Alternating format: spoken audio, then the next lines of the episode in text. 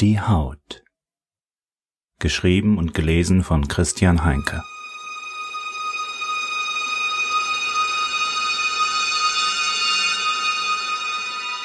Kapitel 4 Die Göttin Diesseits Die Fakultät für klinische Psychologie der Columbia University lag am nördlichen Ende des Campus im Teachers College an der 120. Straße. Helen, deren letzte Berührung mit der akademischen Welt die National Academy des FBI in Quantico war, schob sich mit einer gewissen Verwunderung an Studentinnen und Studenten vorbei, deren Kleiderstil von lässig über aufreizend bis schockierend reichte. Hatte sie nicht irgendwo von einer Rückbesinnung der Jugend auf traditionelle Werte gelesen? Nun, hier zumindest konnte Helen diese Entwicklung nicht feststellen. Ihr grauste es bei dem Gedanken, dass diese zum Teil unangenehm riechenden, zerzausten Gestalten einmal Gehirnhygiene betreiben sollten. Ein Riese, der bestimmt Basketball als Unisport betrieb, rempelte sie an. Er sah zu ihr hinab, und Helen fühlte sich in das Märchen mit der Bohnenranke hineinversetzt. Sorry, Lady, sagte der Riese und stapfte weiter. Sie wollte ihn gerade mit einem deftigen italienischen Fluch belegen, als ihr einfiel, dass die Wahrscheinlichkeit ziemlich hoch war, dass man sie hier vielleicht verstehen würde. Detective? Hier drüben, rief Dr. Peterson vom Ende des Gangs. Er stand neben einem älteren, freundlich dreinblickenden Herrn mit weißem Haar und stahlblauen Augen. Das musste Professor Umbridge sein.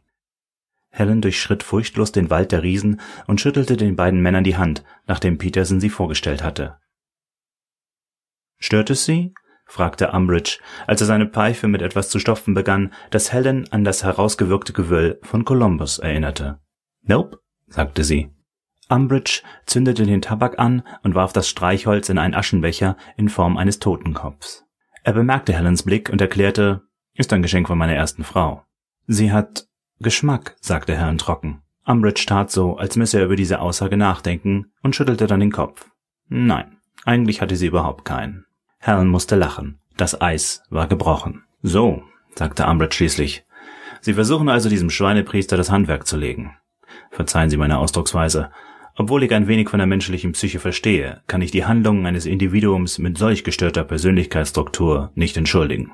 Helen mochte diesen Mann. Wie sieht denn Ihrer Meinung nach das Profil des Täters aus? fragte Umbridge und blies einen Schwall wohlriechenden Rauchs aus.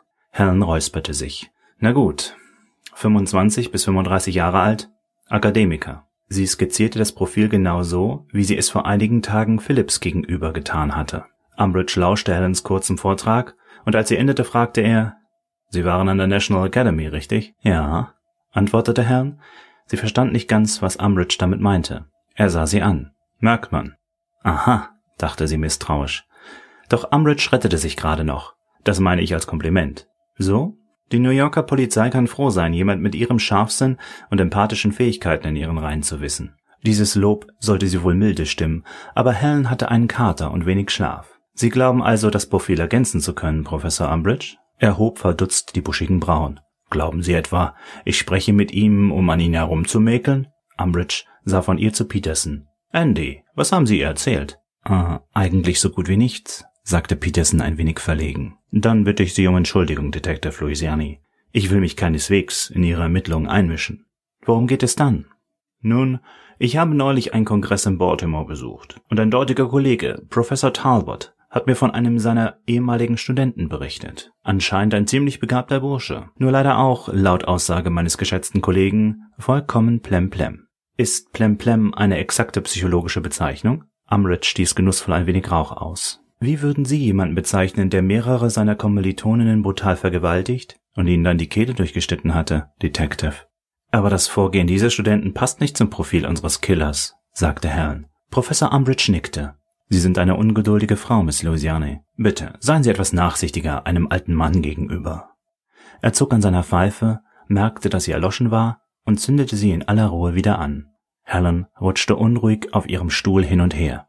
Hier, sagte Umbridge, die Semesterarbeit dieses Jungen. Talbot hat sie mir heute zugefaxt. Fruchtbarkeitsriten der Azteken? Präkolumbianische Kulturen waren Parker Dalys Hauptfach. Und dieser Parker Daly soll der Catwalk-Killer sein? Die Seite mit dem Post-it. Helen schlug die Seite mit dem gelben Klebezettel auf. Sie verstand schon die Überschrift nicht. Xipit Tozek? Was ist denn das? Lesen Sie einfach. Helen seufzte und begann zu lesen. Als sie fertig war, erstarrte sie. Oh mein Gott, das ist unser Mann. Der Professor nickte. Xipetozek war ein aztekischer Gott, richtig? fragte Andy. Richtig. Xipetozek war der Gott der Erneuerung des Frühlings. Man bat ihn, den Boden zu erneuern und fruchtbar zu machen, damit die Ernte ertragreich werde. Und wie? Wenn es stimmt, was Parker Daly in seiner Arbeit schreibt, dann wurden Xipetozek Menschenopfer dargebracht. Es musste ein grausames Ritual sein. Den Opfern wurde die Haut abgezogen. Mein Gott. Religionen schaffen es wirklich immer wieder, dass der Mensch über sich hinauswächst. Nicht wahr? Ich bin Katholikin, warf Helen ein. Mein Beileid, entgegnete Umbridge trocken. Katholiken opfern keine Menschen. Oh, ich denke, zahlreiche Hebammen und Heilerinnen im guten alten Europa des Mittelalters würden Ihnen da widersprechen. Schweifen wir jetzt nicht ein wenig ab? fragte Andy, bemüht, die Situation zu entschärfen. Natürlich. Verzeihen Sie. Umbridge lächelte. Wo waren wir? Ach ja, die Häutungen. Nun, ich bin kein Experte auf diesem Gebiet, aber es ist ja offensichtlich, worum es Parker Daly dabei geht. Er sah Andy und Helen an. Andy zuckte mit den Achseln. Erneuerung, flüsterte Helen. Ganz genau. Der Hohepriester trug die Haut des Opfers, bis diese verrottete. Aus ihr entstieg er dann als ein erneuerter junger Mann mit makelloser Haut, ganz so wie eine Schlange, die aus ihrer alten Haut schlüpft, oder frische Triebe, die aus den verrottenden Hüllen keimen. Aber warum glaubt Parker Daly sich erneuern zu müssen? fragte Andy. Das erfahren wir erst, wenn wir ihn haben, entgegnete Helen grimmig. Da gibt es nur ein kleines Problem, sagte Umbridge. Und das wäre, Parker Daly wurde wegen dreifachen Mordes und Vergewaltigung zu einer lebenslangen Haft verurteilt und saß bis vor einem Jahr im Wallens Ridge Staatsgefängnis in Virginia. Er ist tot? Ich fürchte ja. Er wurde von einem Mithäftling getötet. Dieser starb ein wenig später an seinen schweren Verletzungen, die Daly ihm zufügte, bevor er selbst den letzten Atemzug tat. Also haben wir es bei ihrem Keller wohl mit einem Geist zu tun. Meinen Sie das ernst? Helen sah ihn verständnislos an. Selbstverständlich nicht. Geister und Ghule töten keine Menschen obwohl ja in New Mexico neuerdings Dämonen und Werwölfe herumlaufen, wenn man einem Schmierenblatt wie dem National Inquisitor Glauben schenken darf. Nein. Menschen töten Menschen. Und wenn Sie und ich unsere Sache während der Ausbildung nur halbwegs gut gemacht haben, dann können wir hundertprozentig sicher sein, dass Parker Daly der Catwalk-Killer ist. Aber er ist doch tot. Sie müssen sich irren, Parker Daly kann nicht der Killer sein. Vielleicht hat er sich erneuert.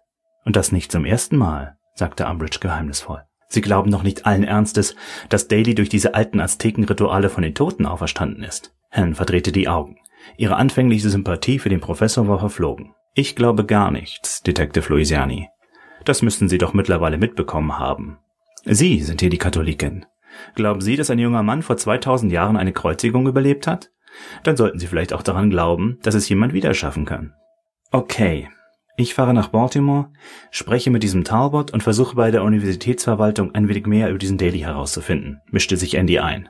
Helen sah ihn überrascht an. Gut. Dann werde ich mir wohl mal das Gefängnis in Virginia vornehmen, in dem Daly inhaftiert war. Nachdem sie sich von Umbridge verabschiedet hatten, hielt Helen Andy zurück. Dr. Peterson, warten Sie. Ja? fragte Andy. Helen deutete mit dem Daumen in Richtung Umbridges Büro. Reizender Kerl, dieser Professor. Versuchen Sie erst einmal bei ihm einen Abschluss zu machen. Dann dreht er erst auf. Glauben Sie mir. Egal. Themenwechsel. Sie räusperte sich. Ich muss mich bei Ihnen entschuldigen. Wofür? Wenn Sie das nicht wissen, nehme ich die Entschuldigung wieder zurück. Ich glaube, Entschuldigungen kann man nicht so einfach zurücknehmen. Andy lachte. Sie hielt ihm die ausgestreckte Hand hin. Verwirrt drückte er sie. Helen, sagte sie. Andy, antwortete er, ein wenig überrumpelt. Gut, sagte Helen. Dann wäre das jetzt auch geklärt. Mit diesen Worten ließ sie ihn auf dem Korridor zurück, zwischen all den ungepflegten Riesen, die unterwegs zu neuen Veranstaltungen waren. Sind Sie auf der Durchreise oder machen Sie Urlaub in unserem schönen Städtchen? fragte die Barista. Sie war fett, hatte kleine Augen und glich einem Schwein. Er lächelte sie übertrieben fröhlich an und fand es tatsächlich irgendwie amüsant, dass man eine Frau, die hinter einer großen glänzenden Kaffeemaschine in einem Café stand, Barista nannte. Nein, ich werde wohl eine Weile in Ihrem Städtchen bleiben, entgegnete er und dachte bei sich, geheiligte Catherine, unter welch menschlichem Abschaum musst du hier leben? Geschäftlich oder zur Erholung? fragte das Schwein. Es fehlt nur noch das Quieken und Grunzen, um das Bild perfekt zu machen. Ich besuche eine gute Freundin, antwortete er. Oh, sagte die Barista enttäuscht und reichte ihm einen Becher. White Chocolate Mocha. Schließlich musste man seine Beute studieren. Als er ausgetrunken hatte, setzte er sich auf die Stufen des kleinen Pavillons und beobachtete die kreisenden Möwen am Himmel. Eine schöne Stadt, Catherine, dachte er. Nein, ein schönes Städtchen. Er lachte laut und herzlich und war sich sicher, dass die Frau, die gerade vorbeilief und zu ihm sah, dachte, was für ein nettes Lachen. Es sollte mehr Menschen mit so einem Lachen geben. Als Catherine sich an diesem Vormittag selbst entließ, hatte sie sich ganz gut gefühlt. Irgendwie gelang es ihr, durch einen der Nebeneingänge zu schlüpfen und der lauernden Meute der Reporter zu entgehen. In einem Souvenirshop kaufte sie sich eine große Sonnenbrille.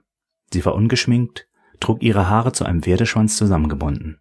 Dank dieser unauffälligen Erscheinung schaffte sie es, unbemerkt die Praxis von Andy zu erreichen. Eigentlich wollte er sie abholen und hatte sie gebeten, ihm Bescheid zu geben, wann sie entlassen wurde. Doch sie wollte ihn überraschen. Jamie machte große Augen, als Catherine mitten in der Praxis vor ihr stand. Miss Williams, sagte sie verblüfft.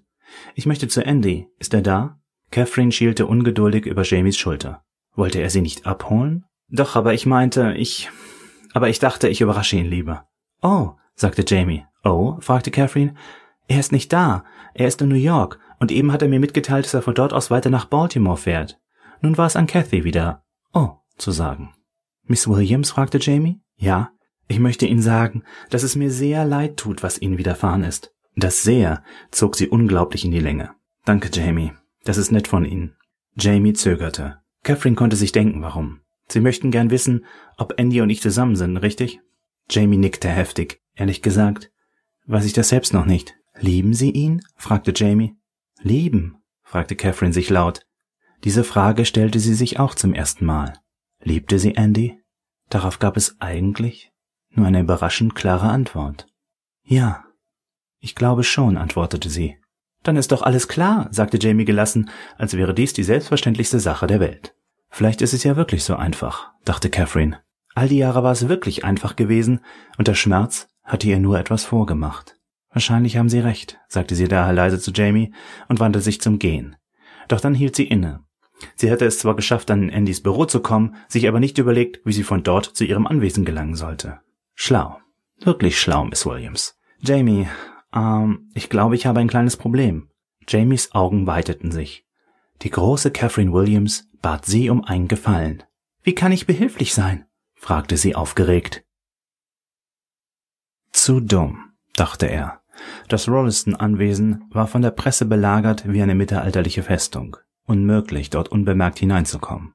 Er wollte mit dem Mietwagen bereits umkehren, als er am Straßenrand einen geparkten UPS-Wagen entdeckte. Er sah auf die Uhr. Wahrscheinlich machte der Fahrer des Wagens gerade eine Mittagspause. Er grinste. In seinem Kopf formte sich ein erster Plan.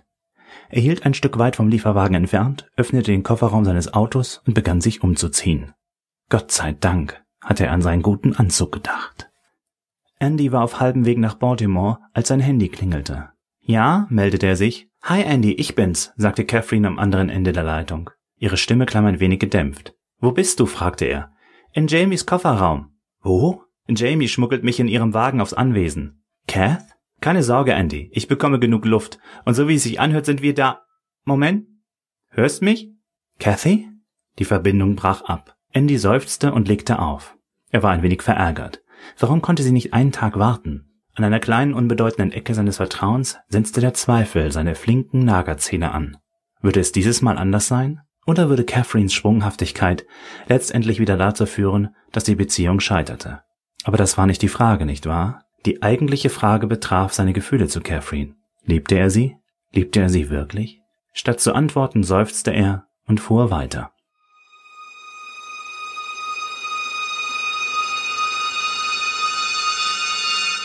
Vielen Dank fürs Zuhören. Weitere Informationen zu meinen Podcasts und Büchern finden Sie unter heinkedigital.com oder folgen Sie mir auf twitter.com slash heinkedigital oder werden Sie Fan meiner Facebook-Page.